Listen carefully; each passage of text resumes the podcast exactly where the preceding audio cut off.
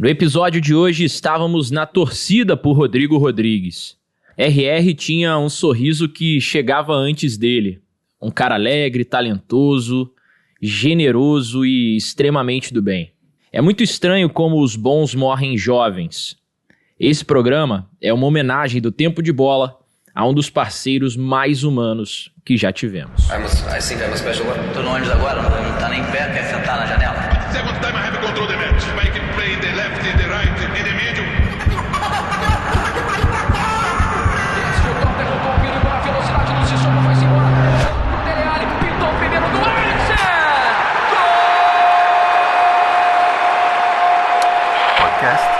Tempo de Bola.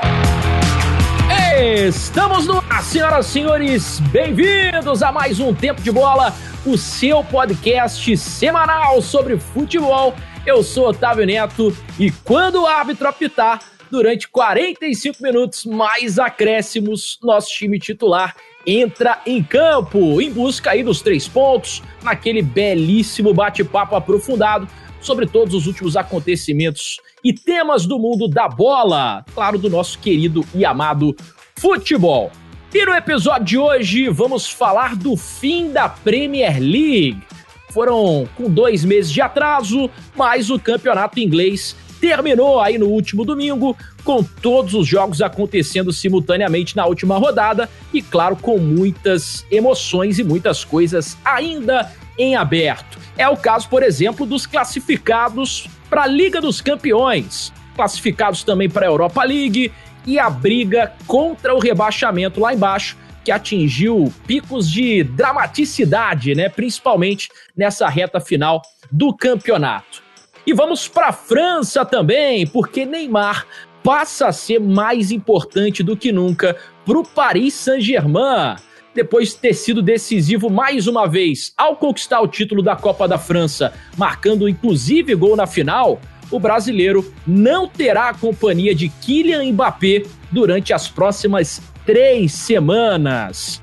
A lesão lá nos ligamentos do tornozelo do francês foi confirmada nessa terça-feira e o prazo de recuperação determina que ele não jogará o duelo decisivo das quartas de final contra a Atalanta. Isso pode mudar, mas por enquanto o panorama é esse. Ora então, meus amigos, do adulto Ney entrar em ação, vai ter que chamar o Megazord aí mais uma vez. Vamos discutir isso no episódio de hoje. Mas antes de escalarmos o nosso time, bora para aquele recado, hoje mais rápido do que nunca, antes da bola rolar. Se você chegou agora e já tá curtindo o tempo de bola, não deixe de nos seguir nas redes sociais. Estamos no Instagram, estamos no Twitter e também no Facebook com o arroba Tempo de Bola Cast. Sinta-se à vontade aí para invadir o nosso vestiário, sugerir temas, pautas, enviar perguntas para a gente responder, votar também lá nas nossas enquetes e, claro, dar aquele belo incentivo para o nosso trabalho. Nessa semana, a gente vai estrear novos templates aí para as mídias digitais, tem escalação, tem aspas de declarações. Em breve teremos também outros formatos. É a nossa equipe que está cortando um dobrado para trazer mais e mais conteúdo para vocês. Aproveitem e compartilhem também aí com os amigos. Valeu! E é sempre bom lembrar que estamos em todos os players e agregadores de podcasts. Então, se você quer ajudar o nosso programa, também faz isso seguindo o nosso feed onde você prefere nos ouvir. Deixa o follow e também, se possível, a sua avaliação, fazendo lá aquele review com cinco estrelas para os nossos programas, deixando também o seu comentário, belezinha? Dito isso, vamos conhecer o time que a gente manda a campo no programa de hoje.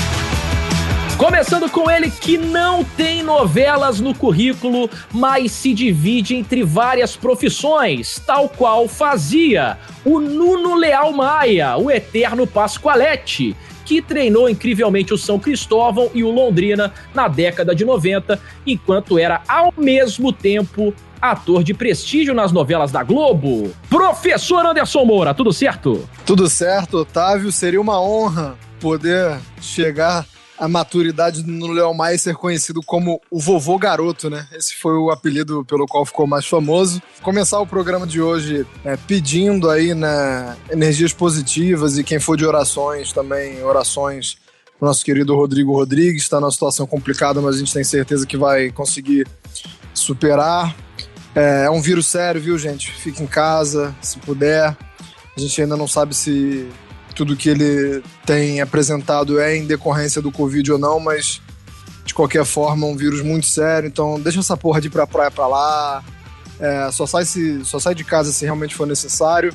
E só para complementar e para não me alongar muito também, no programa passado a gente falou muito de Jorge Jesus, né? Aliás, a gente só falou de Jorge Jesus e do Flamengo. O Carlos Carvalhal já tá fora, né?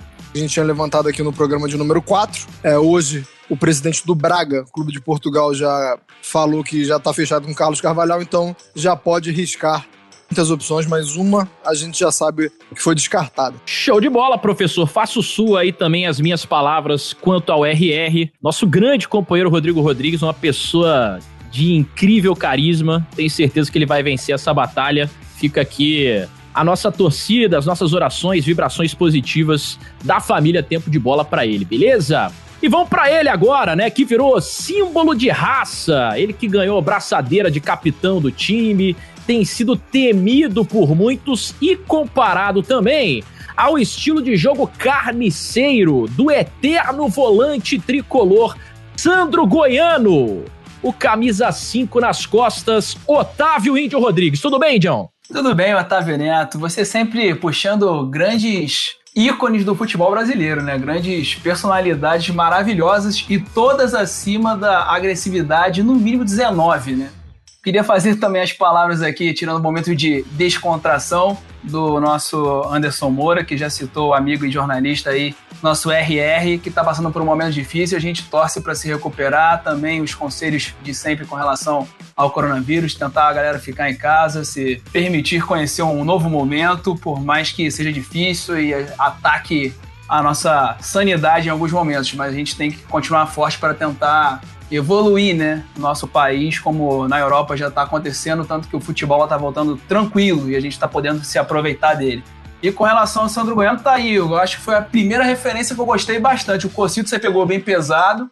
O Domingos era um brucutu, mas o Sandro Goiano, além de bater, eu gostava do futebol do Sandro Goiano com relação à parte técnica batia, mas jogava bem. Gostava do Sandro Bueno. Você foi Pô, eu te dei a abraçadeira de capitão, você tá reclamando, irmão. Semana que vem tu vai pro banco de reserva. Não, o cara tinha um respeito danado. Eu gostava muito do Sandro Goiano. E completando o nosso time, ele que vivia uma maravilhosa lua de mel com a torcida, ganhou aquela confiança de sobra depois que reencontrou as redes, com aquele chute do Ryuga.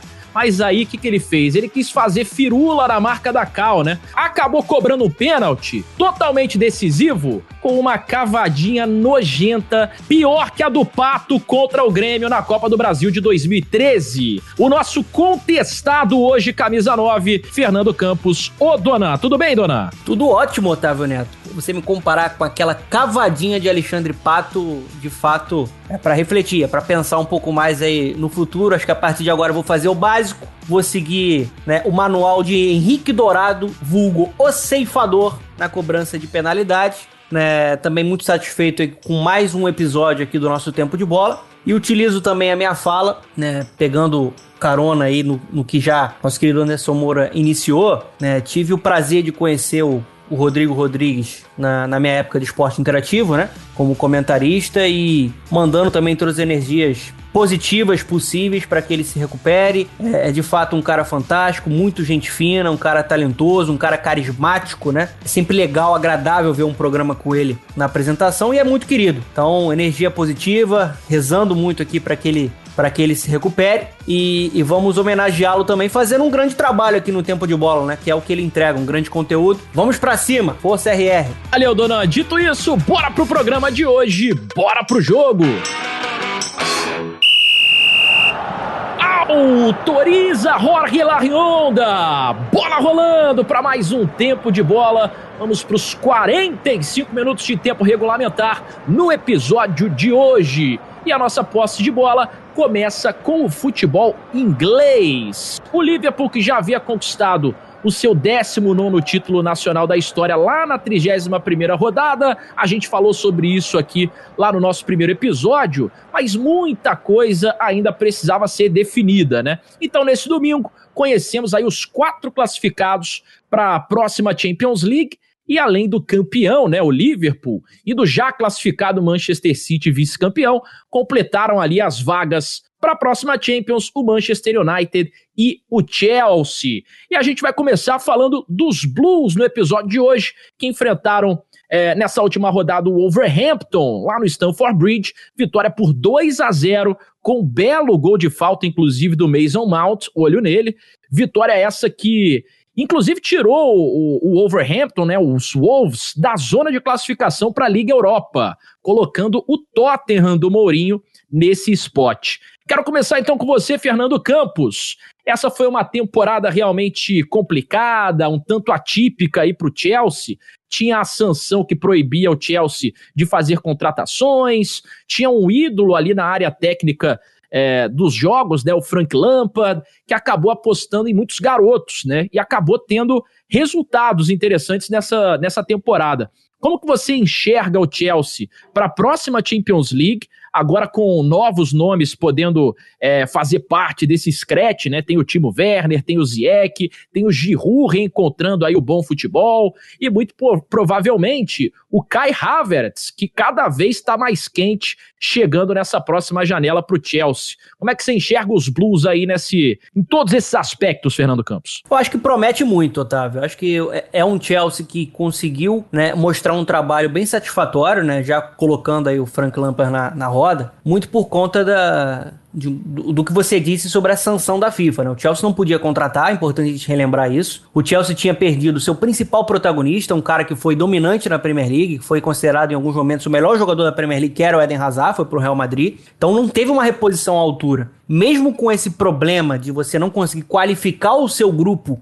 investir em reforços, né, para tentar bater de frente com o Manchester City poderoso, para tentar bater de frente né, com o crescimento absurdo de um Liverpool com o Klopp, o Lampard ele conseguiu desenvolver muito bem uma ideia de jogo, que é uma ideia de jogo agradável, uma ideia de jogo que propõe, que gosta da bola, que gosta de envolver adversário, ofensiva. Acho isso muito interessante. E dentro dessa ideia, dentro desse modelo, que em alguns momentos na campanha ele conseguiu até entregar um repertório tático interessante, né? Jogar com linha de três, jogar com uma linha de quatro, adaptando bem os jogadores, ele desenvolveu os jovens jogadores da equipe do Chelsea. Né? A gente tem numa, num, num, jogo final, num jogo que sacramentou a vaga para uma competição na dimensão da Liga dos Campeões, o Mason Mount sendo o, o jogador-chave, o jogador protagonista, o jogador decisivo, com um golaço de falta, com uma assistência para o Giroud. Então, um cara que cresceu muito, né? Porque é, foi muito bem trabalhado, tá com confiança, tem capacidade de criação, é dinâmico, pode jogar um pouco mais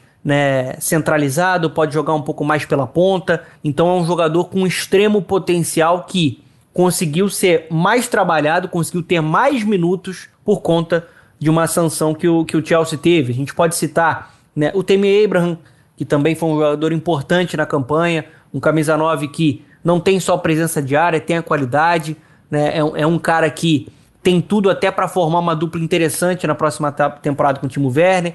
Assim como a gente pode falar de um Gilmore que está tá surgindo, de um Reece James, lateral direito, né, de um Tomori, de vários jogadores de qualidade que o Lampa conseguiu trabalhar. Eu acho que a chave foi essa, né? Ele conseguiu fazer um, um omelete com o que ele tinha ali, né, para fazer, um, um omelete muito agradável. Se a gente for analisar até o elenco do Chelsea, comparar, por exemplo, com, com peças de qualidade como o do Tottenham, o Chelsea conseguiu essa vaga, né? Conseguiu né, estar numa Liga dos Campeões da próxima temporada. O que pensar do Chelsea para a próxima temporada? Acho que já tem uma ideia muito bem consolidada de jogo, como a gente falava, né, propositiva, e tem a contratação de jogadores que vão elevar muito o patamar desse trabalho do Frank Lampa. Né? O Timo Werner é um dos cinco melhores atacantes da Europa, na minha opinião, na temporada. Um jogador que vem muito bem vindo de trás, né? O, o Nagelsmann conseguiu detectar isso na época do Leipzig. De, é um jogador que ele, ele vem bem porque ele tem que gerar o espaço. Ele atropela em velocidade, ele tem explosão. Quando ele jogou na última linha como um camisa 9, o rendimento caiu um pouco, né? Limitou.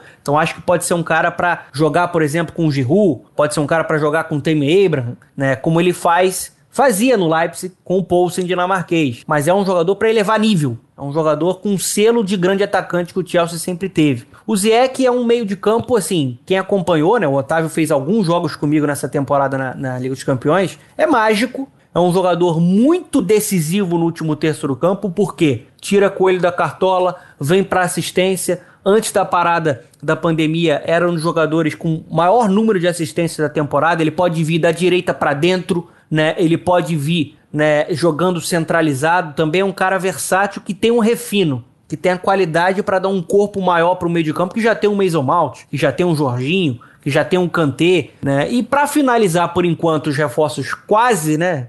Um cara que tá quase acertado, acho que o Havertz é um, é um jogador também para agregar muito, porque é um dos jogadores mais promissores da Europa, mostrou isso no Leverkusen. Também um jogador polivalente, ele pode, por exemplo, fazer essa função junto com o Timo Werner na frente, fazer essa posição do falso 9, eles ficarem trocando ali, fica um ataque bem imprevisível e com muita qualidade. Ele jogou dessa forma no Leverkusen, como jogou atrás do camisa 9, acho que é a melhor posição para ele, como jogou aberto pelo lado direito. E é um jogador jovem, né? O Chelsea está formando aí um trabalho para tentar voltar a conquistar uma Liga dos Campeões, para tentar voltar a conquistar uma Premier League. Acho que o caminho está certo, né? A, a, a, classificação é merecida por conta do excelente trabalho do Lampa desenvolvendo esses jovens uma ideia de jogo né? E recuperando também outros jogadores, como você falou muito bem, o Giroud. Só que esse Chelsea, para brigar em alto nível, precisa de reforço para o seu sistema defensivo. Ainda é uma equipe muito insegura, é uma equipe que sofre muitos gols, vai precisar de um zagueiro que seja a solução, vai precisar de um lateral esquerdo, né? Se fala em muitos nomes, tá? Grafico, Chilwell, próprio Alex Telles, mas é um caminho que o Chelsea está seguindo, que é um caminho para brigar com o Liverpool na próxima temporada, para brigar com o Manchester City, para ser muito competitivo na Liga dos Campeões. Promete e promete muito. Grande trabalho do Lampa e está investindo de uma forma assim espetacular. Uma janela com Havertz, Ziyech e Timo Werner é pra gente aplaudir de pé. E no jogo que eu recomendei aqui na semana passada, né, caráter decisivo para Manchester United e Leicester, jogo esse que aconteceu no King Power Stadium. Os Red Devils precisavam só de um empate para se classificarem para a Champions League e para o Leicester só restava a vitória. Mas o que, que aconteceu? Deu United, com gol do Bruno Fernandes mais uma vez, cobrando pênalti. E pasmem, Jesse Lingard, meus amigos, no apagar das luzes, ele que não fazia um gol na Premier League há um ano, rolou aquela lambança ali do Casper Schmeichel ali no, no último lance do jogo praticamente. Inclusive, cara, teve um inglês que apostou ali umas libras que o Lingard não marcaria nenhum gol nesse campeonato. Ele estava ganhando uma bolada. E aí o camarada acabou se dando mal, né? Acabou perdendo tudo de uma maneira tão fatídica. Um gol do Lingard que virou até meme aí na, na internet. Anderson Moura, a gente já falou muito sobre esse United aqui, principalmente do fator, do efeito Bruno Fernandes nesse time, a diferença que ele fez, que fez a chegada dele né, no Manchester United foi realmente impressionante. Se a gente pensar que em janeiro era muito difícil a gente pensar que o United uh, poderia terminar o inglês com uma das quatro vagas para a Champions League, mas desde que o camisa 18 estreou, os Red Devils atingiram aí um desempenho impressionante, cara. 14 jogos, 9 vitórias e 5 empates desde então o português aí sendo responsável por oito gols e sete assistências nesse período. O United até fez um post lá, né? See you next season, Champions League. Mandou uma piscadinha e já tá flertando com a Champions mais uma vez. O que, que o torcedor do United pode esperar da próxima temporada? O time já prometendo ir ao mercado para trazer nomes possivelmente interessantes, estão especulando Sancho, nomes relevantes que podem chegar nesse time do United. Como é que você enxerga esse time do Solskjaer e para a torcida do Red Devils que acompanha a gente na próxima Champions League e o campeonato inglês que eles fizeram também. Não fugindo da pergunta, né, que sua pergunta é sobre o United, mas como o jogo envolvia um, concorrente direto que acabou ficando de fora da Liga dos Campeões após passar muito tempo ali na zona, só vou falar o porquê que o Leicester não, não conseguiu, né, essa classificação da Liga dos Campeões, porquê que possibilitou essa arrancada do Manchester United. É, vou abrir aqui para vocês. Alguém de vocês quer arriscar ou chutar quantos pontos o Leicester fez contra os quatro primeiros colocados? Contra Liverpool, City, Chelsea e United, alguém chuta, dos 24 pontos possíveis, já que são 12 pontos, né, ida e volta, dos 24 pontos possíveis, quanto o Leicester fez contra esses quatro times? Ninguém arrisca? Alguém Eu vai? chuto dois. Dois pontos. Pô, estaria Eu chuto três pontos. pontos. Seis pontos.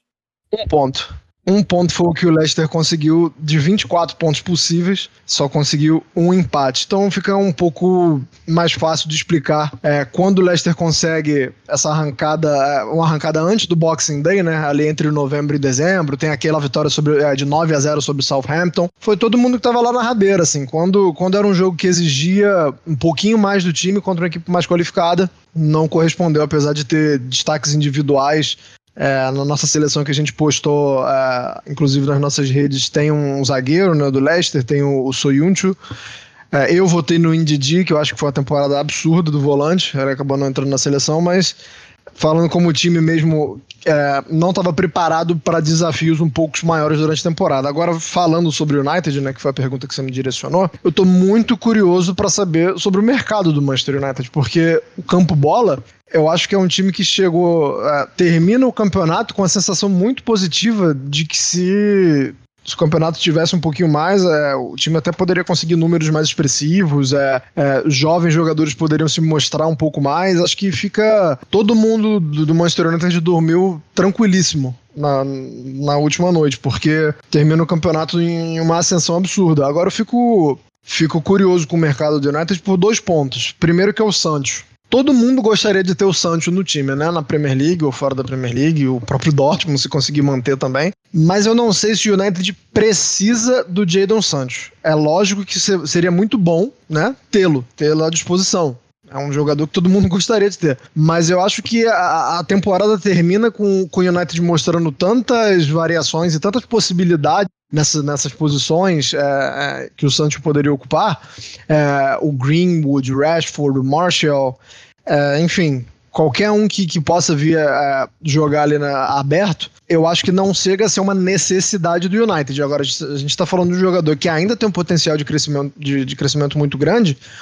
E o, a diretoria do United também tem que ter uma coisa em questão quando avalia essa transferência. Não só ter ou não ter o Sancho, quanto possibilitar que um dos seus rivais se fortaleça com um jogador desse calibre. Então, assim, pode até ser que não precise agora, né, do Santos. A gente está falando no momento, que é um time que termina a Premier League num momento muito bom. Agora, você vai bancar e você vai garantir que você não vai precisar dele no futuro próximo e vai deixar que um rival seu se fortaleça com um jogador de tanto potencial? Eu, como dirigente, não, não pagaria para ver. Não, acho que é, é, muito arriscado. Tem que ter muita confiança no Greenwood, que é um jogador que terminou muito bem, mas que a gente tem um, uma amostragem muito pequena, né? para avaliar o potencial dele. E aí eu fico também muito, muito curioso para saber uh, como o United vai, vai contratar jogadores de, de rotação, né, de elenco. Porque eu vejo um time muito solidificado, né, um time que acho que todo torcedor do United já sabe mais ou menos os nomes iniciais, mas acho que o time ainda precisa de, de peças para posições muito específicas. Eu acho que a, a zaga central, né, os defensores central, o United precisa né, de reforço, se não um, titular, pelo menos alguém para rodar com Bailey, com, com Lindelof. Acho que esse deve ser o ponto principal do United, até mais do que o Sancho. Acho que deveria ser essa solidez. E a gente vê um final de temporada muito bom do time, mas ficou uma sensação esquisita com o De Gea. Não só por causa do, do jogo da, da Copa da Inglaterra, mas porque é, é um treino, é, é, um jogador que às vezes parece não estar tá confortável no United, não é a primeira vez né, que isso acontece. É um goleiraço, mas eu acho que fica ali uma sensação esquisita, até porque o Dean Henderson, que é o goleiro que foi muito bem pelo Sheffield uh, United, já sinalizou que só aceita continuar no United, porque ele é do United, ele só aceita se for, se for dada a garantia de que ele vai ter mais minutos. Então, assim, é, eu não sei se, se, o, se o Solskjaer consegue dar essa garantia para ele hoje. E aí, se não der, ele já avisou, né, o Henderson já avisou que poderia é, sair para outra equipe. O Chelsea desponta aí como um, um, bom destino, até porque o Kepa termina a temporada de uma, de uma forma lamentável né, no Chelsea. Então, assim, eu estou muito, muito curioso para saber. Não, não creio que vai ser uma, uma janela com nomes muito badalados, com nomes caros, que o United vai anunciar aquele jogador de receber no aeroporto, né, quando a gente, como a gente costuma falar no Brasil, mas tenho muita curiosidade para saber como o Solskjaer vai reforçar o, o elenco como um todo, para saber quais, quais vão ser essas peças de rotação. A temporada vai ser longa, temporada vai ser Liga dos Campeões e não adianta entrar na Liga dos Campeões sem perspectiva de ganhar alguma coisa quando a gente fala do United, né? De pelo menos chegar ali numa fase mais avançada do mata-mata. Então, vou ficar de olho aí nesse mercado é, periférico do United, não de, de um mercado que não vai ser para contratar grandes nomes. Acho que só quem quebraria essa, essa escrita poderia ser o Santos. Mas estou de olho aí para ver como é que vai ser feito esse mercado do United. É, lembrando que o United ainda não desistiu da contratação do Sancho, né? As informações são de que os Red Devils ainda buscam a contratação dele, mas que já miram aí um plano B, inclusive que viria também do futebol alemão, e esse nome seria o de Kingsley Coman, do Bayern de Munique, um nome que viria, evidentemente, se o Sancho uh, não fosse contratado. Né? Não dá aí para o United contratar os dois jogadores, primeiro pelo preço, segundo porque eles jogariam ali possivelmente na, nas mesmas posições. E para a gente falar agora da despedida do Davi Silva, né? Jogo que marcou a despedida do jogador espanhol é, do Manchester City, da Premier League, na verdade, né? Dez temporadas depois dele ter chegado do Valência, muitos e muitos títulos também depois. Eu até acho que o Davi Silva, pelo que fez na Premier League com a camisa do City, merecia uma despedida da Premier League com o estádio cheio, né, com a arquibancada lotada para ovacionar ele, para aplaudir tudo que ele fez no campeonato inglês.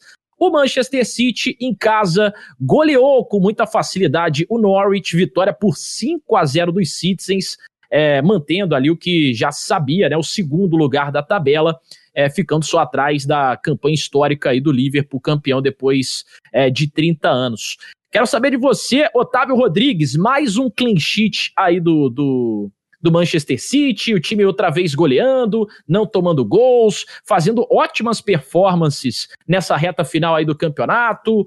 O que esperar do Manchester City de Guardiola? A gente falou no último episódio, né? Venceu a decisão lá nos tribunais do CAS, portanto, vai poder sim contratar na próxima janela. Como vem esse Manchester City para a próxima temporada da Premier League, para a próxima temporada da Champions? Lembrando que o City ainda está em disputa nessa temporada da Liga dos Campeões. É, Otávio, você ainda citou aí o clean sheet. O Ederson se tornou, ganhou o prêmio, né, de melhor goleiro, digamos assim, pelo menos quem foi menos vazado, né? Superou Ganhou a Golden. Glove, né? A luva de ouro. É isso.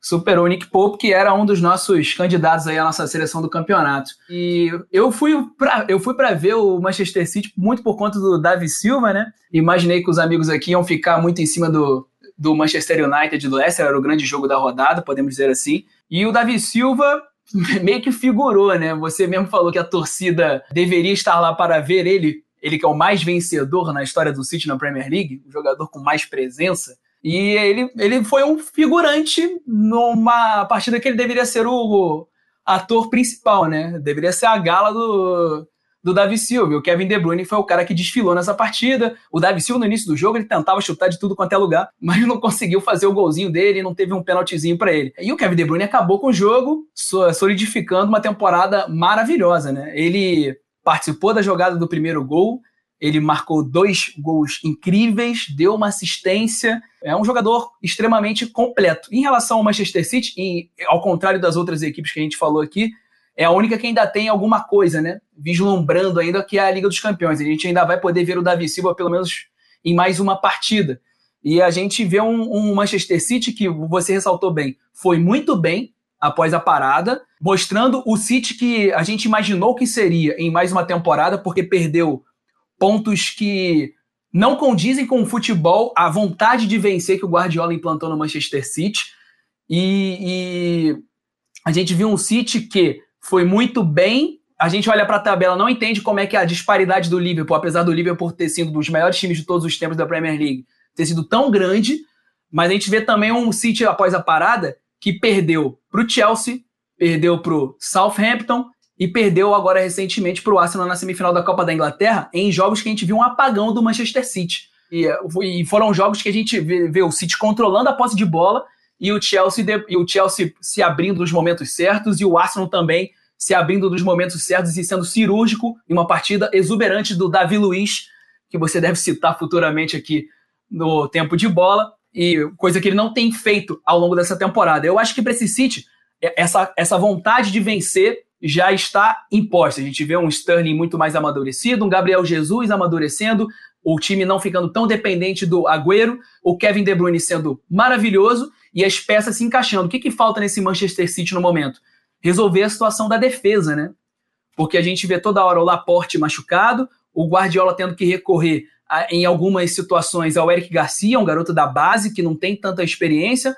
O Otamendi já não tem o mesmo rendimento que já teve algum dia. O John Stones, que se esperava alguma coisa, que era o zagueiro que saberia jogar com a bola, que seria o, o defensor com bola para poder iniciar as jogadas, nunca teve o que se esperava dele. E a gente vai observar um mercado parecido com o que o Anderson falou em relação ao Manchester United, mais do setor do meio-campo para trás, né? Da zaga para trás. Provavelmente alguém para o lugar do Davi Silva, alguém para para zaga e para lateral esquerda. Não sei se o Angelinho vai voltar, o Leipzig quer ele, mas acredito que a zaga e a lateral esquerda vai ser o ponto mais crucial. É, já tem muita gente na Inglaterra falando de um acerto prévio com o Nathan Ake, né? Do Bournemouth. Bournemouth caiu, para mim é tristeza, inclusive. Era o time pro qual eu torcia. É um zagueiro absurdo é muito bom mesmo, é holandês e o City já tá bem, bem perto né, de conseguir. É, eu acredito que seja a, a melhor situação mesmo, apostar nessa garotada para ir moldando, porque, cara, o Laporte tem um potencial absurdo, só que ele não entrega. É mais ou menos o que acontece com o Douglas Costa na Juventus, que tem um potencial absurdo, uma técnica incrível, mas tá sempre no departamento médico. Só para pegar carona também, né? Estão falando também no Lucas Digne, né? Que foi muito bem no Everton.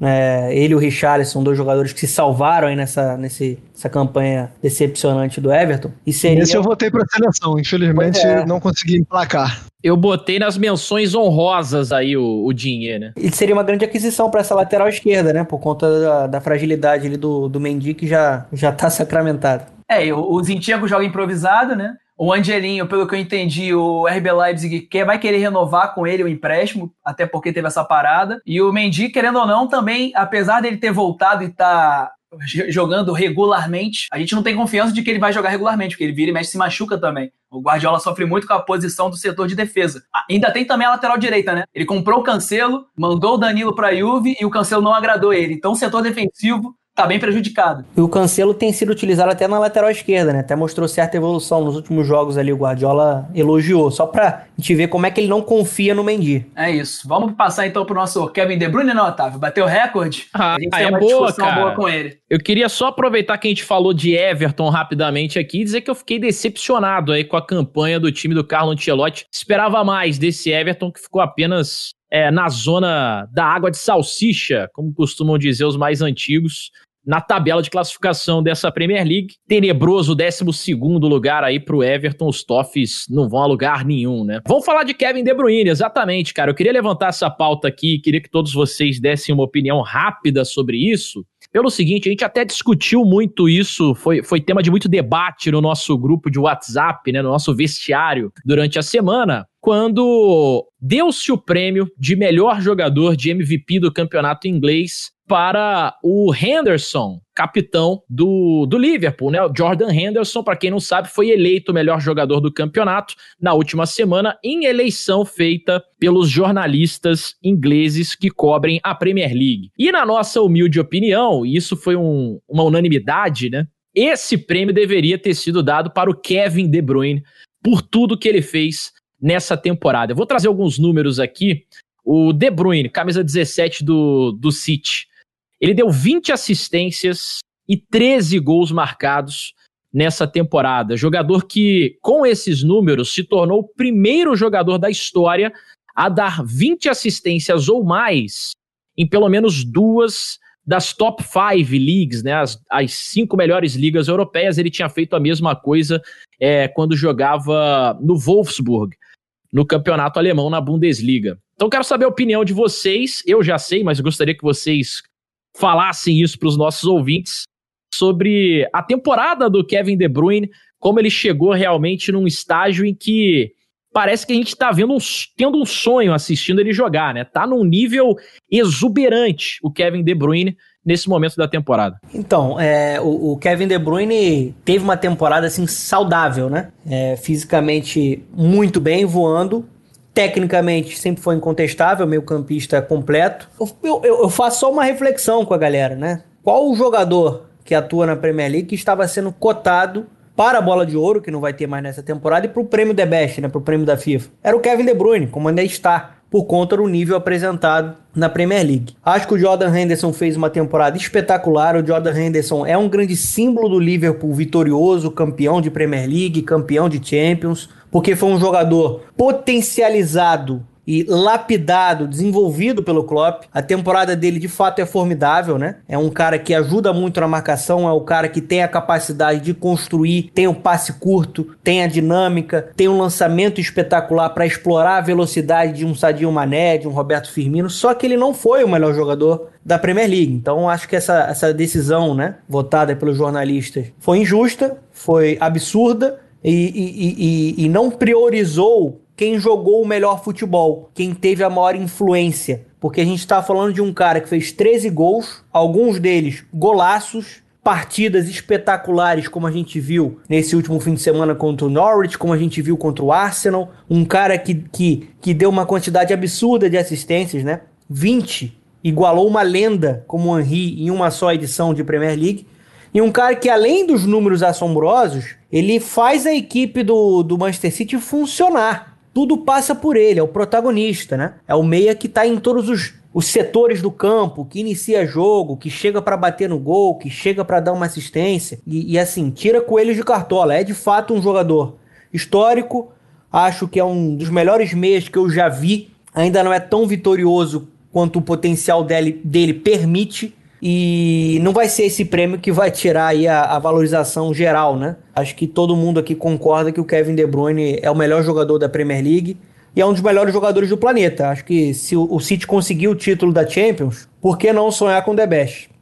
É, para quem, pra quem acompanha a NBA, né, os esportes americanos, vai entender o que eu vou falar melhor. É, eu acho que um prêmio que o Henderson poderia ganhar nessa temporada seria o de Most Improved Player, né?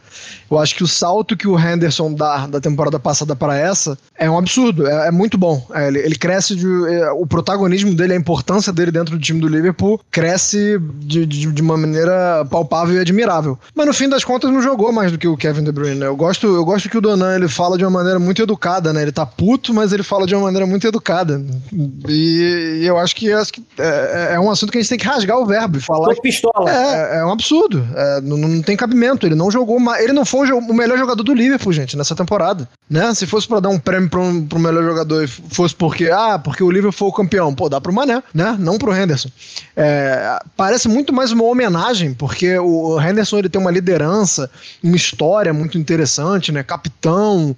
Então, assim, parece muito mais uma homenagem do que um prêmio por merecimento. Eu, eu acho que foi um, um erro é, crasso. Eu acho que, que não, não deveria ser cogitado o Jordan Henderson, embora, como eu tenha dito, tenha tido uma temporada muito boa, muito muito melhor do que a última, cresceu muito, foi o most improved player, mas não foi o melhor jogador do campeonato nem, nem no Liverpool. É, e só para completar, não vou nem me alongar muito, porque eu já falei um pouco do Kevin De Bruyne, é, e comparando com a NBA aí, o nosso Kevin De Bruyne é o clutch, né? Ele é o clutch da Premier League, não tem como. Ele, nesse jogo do Norwich, quem viu, ele participa dos cinco gols. O gol que o Marreis marca, ele não ganha assistência, mas ele roubou a bola. A bola, ele desarma o cara, a bola só para o Marreis e o Marreis faz o gol. É incrível. O cara vai marcar ele, não sabe se cerca ou se dá o bote, porque se ele der o bote, ele dribla. Ele dribla. Opa, você tá errado.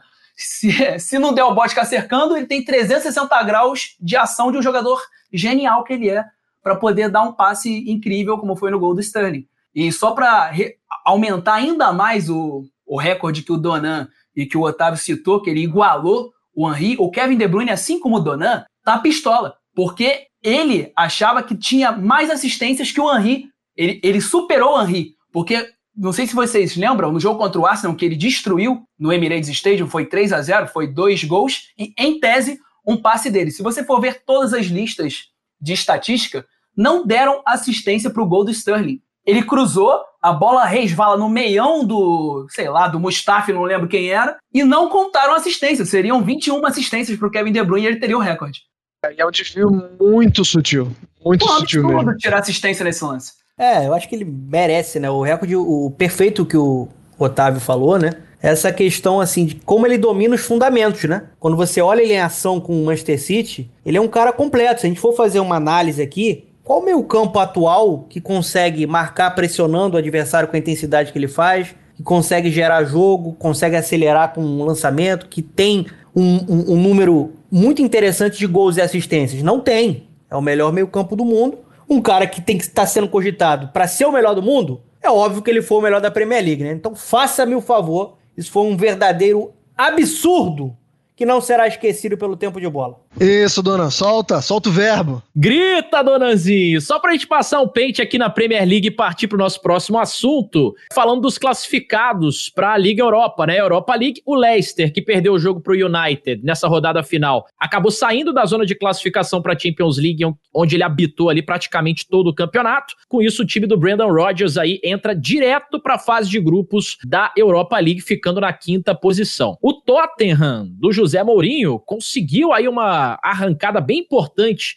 nessa reta final, garantiu o sexto lugar, que dá direito ao Tottenham à disputa da fase preliminar da Europa League na próxima temporada, né? Só que os Wolves, o Wolverhampton, que acabou ficando de fora da, da Europa League via tabela de classificação da Premier League, pode ir ainda para a próxima temporada caso o Arsenal perca a final da Copa da Inglaterra para o Chelsea. E além disso, o Wolverhampton ainda disputa a atual Europa League, né? Ainda está em disputa. E aí, em caso de título, eles se garantem não na próxima Europa League, mas sim na próxima Champions League. Então vai depender é, do Arsenal ou de si mesmo aí, o Wolverhampton, se quiser se classificar para alguma competição europeia na próxima temporada. Sobre os rebaixados lá embaixo da tabela, a briga foi bem intensa até essa última rodada, né? Os rebaixados rebaixados foram Norwich, Watford e o Bournemouth. O Aston Villa acabou se safando é, graças ao, ao Grealish, que eu sou um fanzaço do futebol dele, por apenas um pontinho ao segurar o um empate ali contra o West Ham, fez um gol, tomou um gol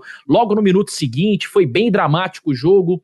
É, e conseguiu salvar. O Bournemouth, mesmo vencendo o Everton lá no Goodson Park, não conseguiu a pontuação suficiente para fugir da segunda divisão.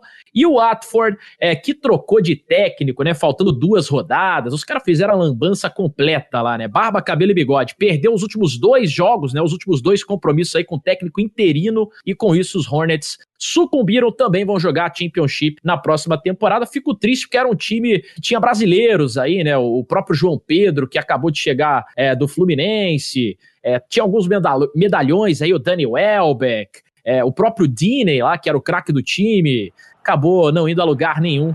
É, o próprio Delofeu também, né, que já passou pelo Barcelona. O Watford foi para a Championship na próxima temporada. Dito isso, meus amigos, vamos para o próximo tema. Passamos dos 35 minutos de jogo por aqui. Hora da gente partir para Paris agora, porque um grande problema pro Paris Saint-Germain na luta pelo título da Champions League apareceu, hein? O clube francês informou nessa última segunda-feira, dia 27, que Kylian Mbappé ficará fora de combate por pelo menos três semanas. Após a lesão, né, o atacante francês é, fez novos exames que acabaram constatando aí uma torção no tornozelo com uma leve lesão no ligamento externo. E com isso, o Mbappé deve perder a partida contra a Atalanta pelas quartas de final da Liga dos Campeões da Europa. O Mbappé, que para quem não sabe, vem sendo um dos jogadores mais importantes do Paris Saint-Germain nessa temporada. Ele soma 34 partidas, 30 gols marcados, 18 assistências, vem sendo um dos grandes protagonistas do PSG é, nessa temporada. E aí, meus amigos, a gente volta a vários temas por aqui, né? Eu queria introduzir a importância do Neymar principalmente para esse jogo contra a Atalanta, né? O Neymar que para quem não se lembra, quando deixou o Barcelona para sair da sombra do Luizito Soares, para sair da sombra do Lionel Messi, para procurar o protagonismo que ele tanto queria, ele acabou esbarrando nisso também quando chegou no Paris Saint-Germain, né? Agora, ele não tem a sombra do Mbappé, ele não tem a sombra do Cavani que se foi e que foi o maior artilheiro da história do Paris Saint-Germain enquanto lá esteve, mas tem uma grande responsabilidade nas costas. Vale lembrar que o Neymar vem de excelentes atuações. Eu falei aqui na abertura do programa, foi decisivo mais uma vez o adulto Ney no título é, da Copa da França. Tem a Copa da Liga Francesa agora contra o Lyon, no próximo dia 31. Eu quero começar com você, ô Fernando Campos. Primeiro, o peso da ausência do Mbappé, o baque da ausência do Mbappé, se é que realmente ele não vai jogar contra a Atalanta, né? Visto o prazo que deram de três semanas, ele não joga contra os italianos. o peso da ausência dele e a importância do protagonismo do Neymar aparecendo e uma quartas de final de Liga dos Campeões que o time do, do, do, PSG não alcança, por exemplo, as semifinais desde os tempos de Raí, né? Então existe todo um peso, todo um contexto aí por trás dessa, dessa partida, desse confronto contra a Atalanta. O que, que você tem a dizer sobre isso, dona? Tem um peso muito grande, né? A ausência do, do Kylian Mbappé, são 48 participações diretas em gols, né? Um jogador que tem uma média absurda. E, e ele forma o arco e flecha perfeito do PSG, né? É um Neymar cada vez mais cerebral, cada vez mais completo, em vários momentos atuando ali de uma maneira central. Então ele vem para esse passe em profundidade, o Kylian Mbappé atropela em velocidade, vem para bater no gol, né? Isso foi algo que a gente viu muito, esse movimento, esse mecanismo utilizado aí pela equipe do Thomas Tuchel. Então é um peso grande, só que não é um peso é, do mesmo nível, né, da mesma dimensão da ausência do Neymar nas últimas duas temporadas em fases agudas da Champions League. É né? importante a gente falar.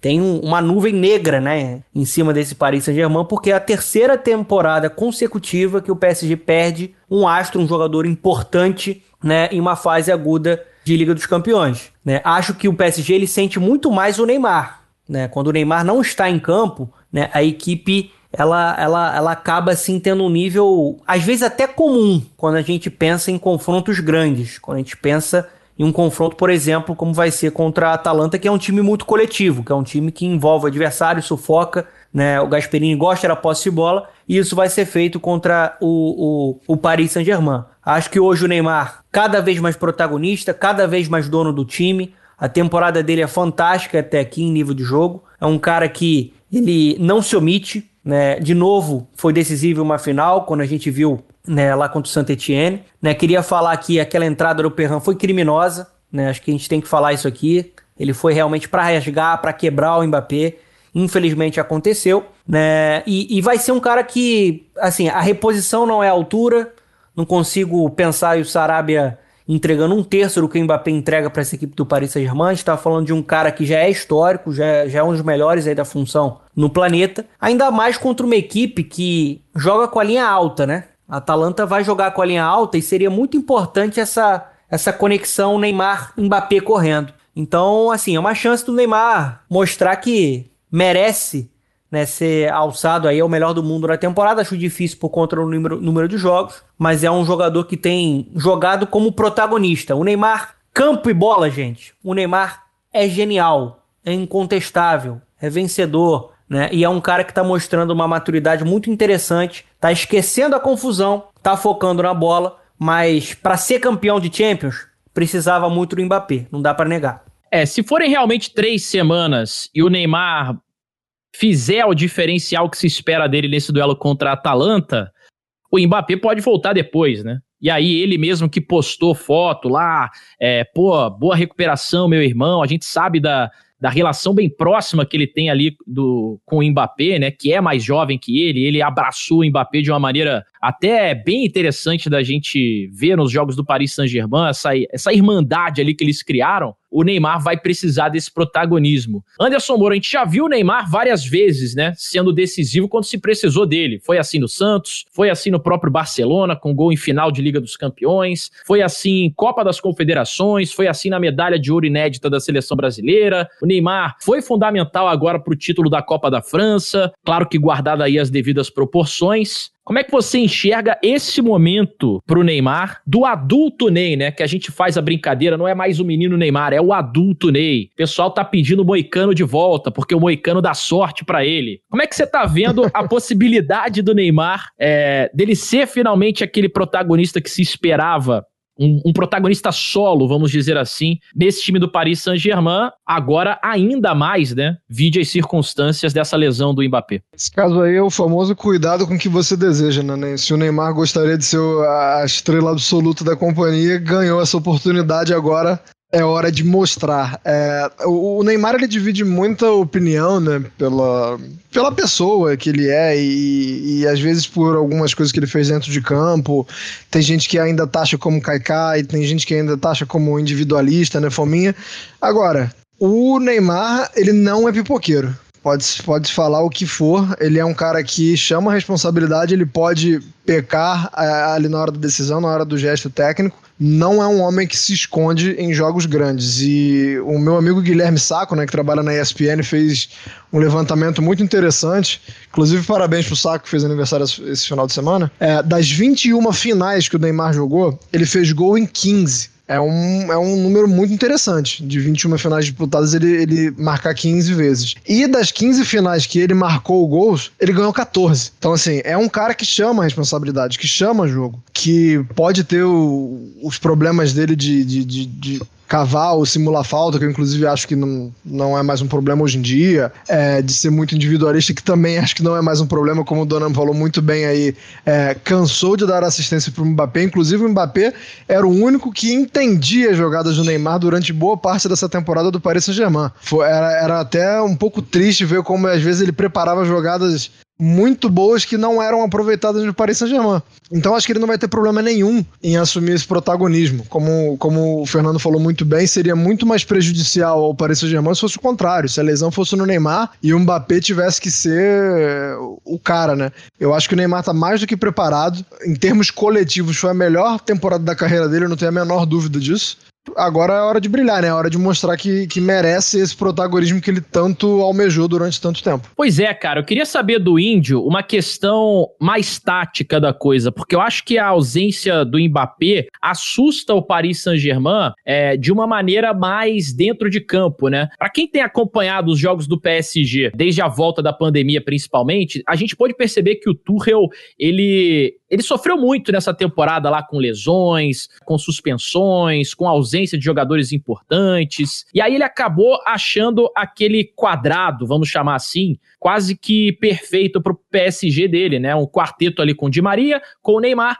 com o Mbappé e com o Icardi mais avançados, né? Aí sem o Mbappé, esse funcionamento pode perder ali.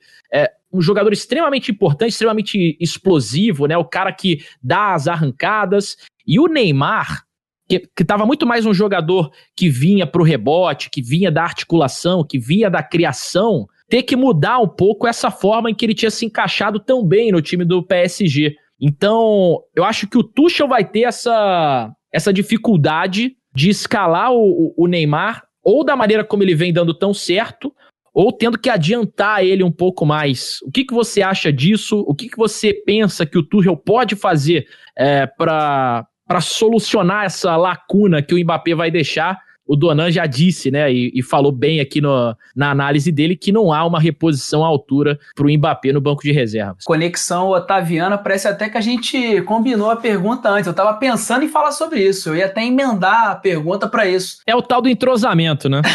Porque esse quadrado que você citou, essa relação umbilical desde o início que o Donan e o Anderson citaram entre Mbappé e Neymar vai ser sentida como o Mbappé sentiu a ausência do Neymar nas últimas duas temporadas na Liga dos Campeões.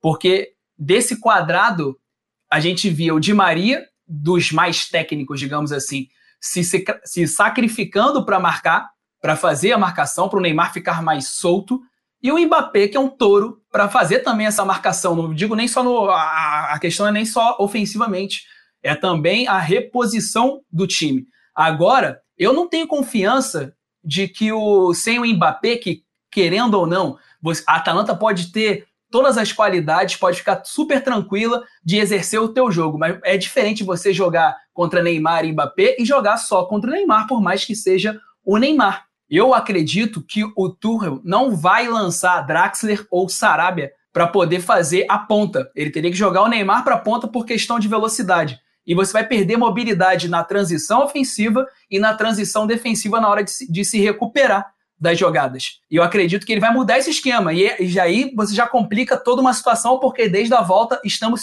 utilizando esse quadrado mágico lá na frente. Eu imagino agora um 4-3-3 mais contido sem o Mbappé. E a gente só vai ter essa taxa de amostragem, e aí serve tanto para o PSG, que só vai ter isso contra o Lyon, tanto para o Gasperini, que deve estar tá analisando todos os jogos e tem aquela marcação colada, cada um seguindo um jogador, e agora vai mudar isso de uma hora para outra, tendo que marcar talvez só três, tendo que não desguarnecer aquela linha de três, manter o estilo de jogo dele, que eu, eu, eu imaginava um Gasperini mais cauteloso para enfrentar esse PSG. e agora não sei se ele vai ficar mais confortável. Vejo um jogo ainda mais aberto e ainda com mais chance de dar zebra, mas eu acho que é o momento perfeito pro que o Anderson ressaltou, pro Neymar ser quem ele quis ser, ou pelo menos que a imprensa cogitou que ele deveria ser, né? Ou que ele não conseguia ser no Barcelona por conta do Messi e que ele chegou meio que no Paris tendo que dividir a conta com o Mbappé por ser francês, por ser o cara da Copa do Mundo e tudo mais. Eu acho que vai, vai ser. Ficou mais legal ainda esse jogo apesar de Mbappé ser um grande ingrediente dessa partida, infelizmente eu acho que a gente não vai ter. Só se for na base de infiltração, né? Ou então de milagre do departamento médico. É, haja injeção, né? O adulto nem vai ter que ser mais do que nunca o pai do Paris Saint-Germain. Lembrando que o próximo jogo é a final da Copa da Liga Francesa. Essa o Mbappé certamente não joga, né? Contra o Lyon, lá no histórico Stade de France em Saint-Denis. Senhores, passamos dos 49 minutos, eu Como nem é que vi é a a, placa pronúncia aí? subir, ó. Como é que é a Em pronúncia? Saint-Denis, Saint-Denis. Não, não, do Stade de France.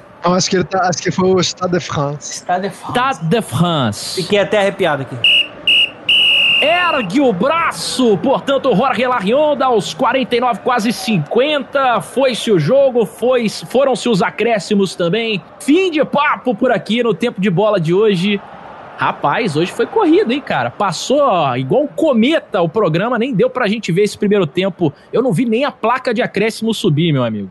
Não vi nem o Jorge Larionda apitar antes disso. Brincadeira, cara. Ó, vamos ra pras rapidinhas então do programa, antes da gente se despedir com o destaque final de cada um por aqui.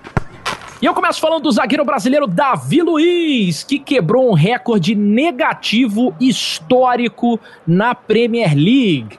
O camisa 23 do Arsenal se tornou o jogador que mais cometeu pênaltis em uma mesma edição do campeonato inglês, isso desde que possui o formato com 20 clubes. Dos 33 jogos disputados, Davi Luiz cometeu 5 penais, uma média de quase um pênalti a cada seis partidas. Fenômeno.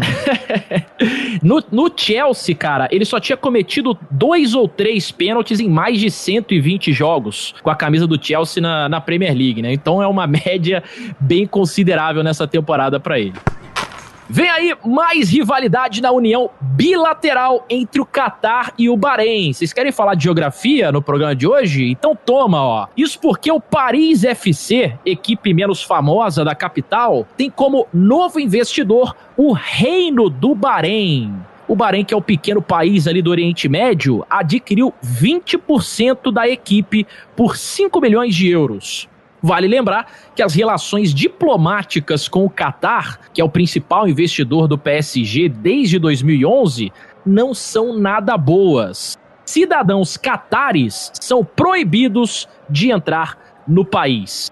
É mais ou menos como você, viu, Fernando Campos, que não pode entrar em vários lugares por aí, né? Tô proibido, né? Na Argentina, por exemplo, não entro mais, né? Informação aí em primeira mão pra você. Eu não vou nem dizer o porquê, viu?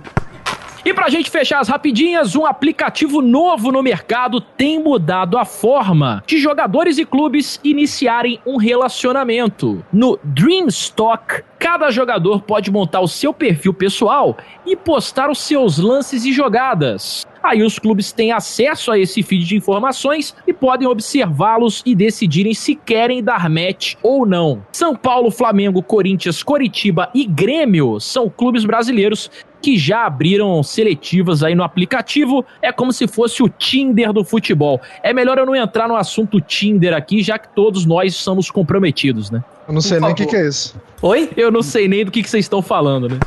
Senhoras e senhores, o tempo de bola de hoje vai ficando por aqui. Até o próximo episódio. Hoje foi bom demais, hein? Valeu, Anderson Moura. Tamo junto, professor. Valeu, valeu demais. Muito obrigado a todos. Atuação de gala da equipe. Todo mundo tocando a bola, sabendo o que tinha que fazer. É, meu destaque final vai para Romelo Lukaku. O Lukaku, que fez dois gols nesse final de semana contra o Genoa, né? É, ele chegou à sua temporada mais goleadora na carreira, né?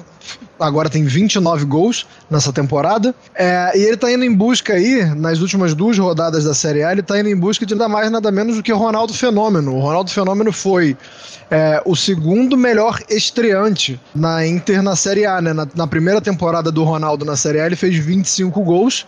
É, não foi o melhor estreante, não. O melhor estreante foi o Istvanirs, que foi um húngaro da década de 40, que fez 26 gols.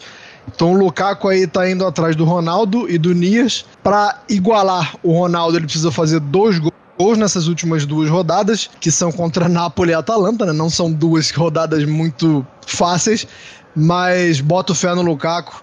Tá jogando muito. O segundo gol contra o Genoa foi muito bonito. E tô torcendo aí pro Lukaku conseguir igualar ou superar o Ronaldo Fenômeno, apesar de também ser muito fã do Ronaldo Fenômeno, mas tô torcendo pro Lukaku. Como é que é o nome do outro aí, cara? Istvan Niers é um húngaro da década de 40. Inclusive na Itália nem usavam o nome dele. O cara ficou conhecido como Stefano, porque o Istvan era um tanto quanto complicado. E aí. Inventaram é outro É nome Stefano. pro cara. Agora É. o teu nome agora é Stefano, irmão. Exatamente. Foi que nem o Giovanni Elber, né? Ah, exatamente. Pra facilitar a vida, né? Da pronúncia. Já que você se intrometeu aí, ô Indião, grande atuação envolvente hoje do nosso Scratch. Suas considerações finais. Eu espero que no próximo programa, por mais que eu tenha um carinho nostálgico assim do Sandro Goiano, que eu acenda pelo menos ao volante Dinho, que era um possante volante do Grêmio que fez gol, era o, como é que era? Era o cangaceiro dos Pampas. Gostava muito do Dinho, Mas batia uma barbaridade também, viu? mas era técnico, como gosta de dizer o Dona. E a minha consideração final vai pra chuteira de ouro, que é uma injustiça com quem joga na Bundesliga. Eu adoro o tiro imóvel, acabou de alcançar o Robert Lewandowski, só que na Bundesliga tem que mudar esse sistema de pontuação. Na Bundesliga são 34 jogos, na Itália e em qualquer outra grande liga são 38. O nosso Immobile chegou a 34 com 36 partidas e pode passar. Aí tem o recorde do Higuaín na Série A e também tem o da chuteira de ouro. Ele pode passar com mais duas rodadas. Só que a média do Lewandowski é um gol por partida na Bundesliga. Incluam mais time na Bundesliga, né? Ninguém mandou ter time a menos lá no campeonato alemão. Fernando Campos, um abraço pra você, hein? Hoje se movimentou bem na grande área, fez o pivô e finalmente se reencontrou com as redes sem querer fazer gracinha de cavadinha batendo pênalti, né? Suas considerações finais. É, eu acho que no tempo de bola, pelo menos eu posso voltar, né? Na próxima semana. Alguns países eu tô aí realmente limitado, não posso entrar. Não vou entrar nisso porque é uma questão pessoal, né? Mas foi um prazer aqui bater essa bola, falar de Premier League, falar de Paris Saint-Germain, Neymar, Mbappé, né? E pra finalizar, eu fico aí com a notícia do dia, né? A contratação do Brighton, né? O Laliana saiu do Liverpool, né? Não tinha muitos minutos lá, também conviveu com muitas lesões, né? Sofreu com a concorrência.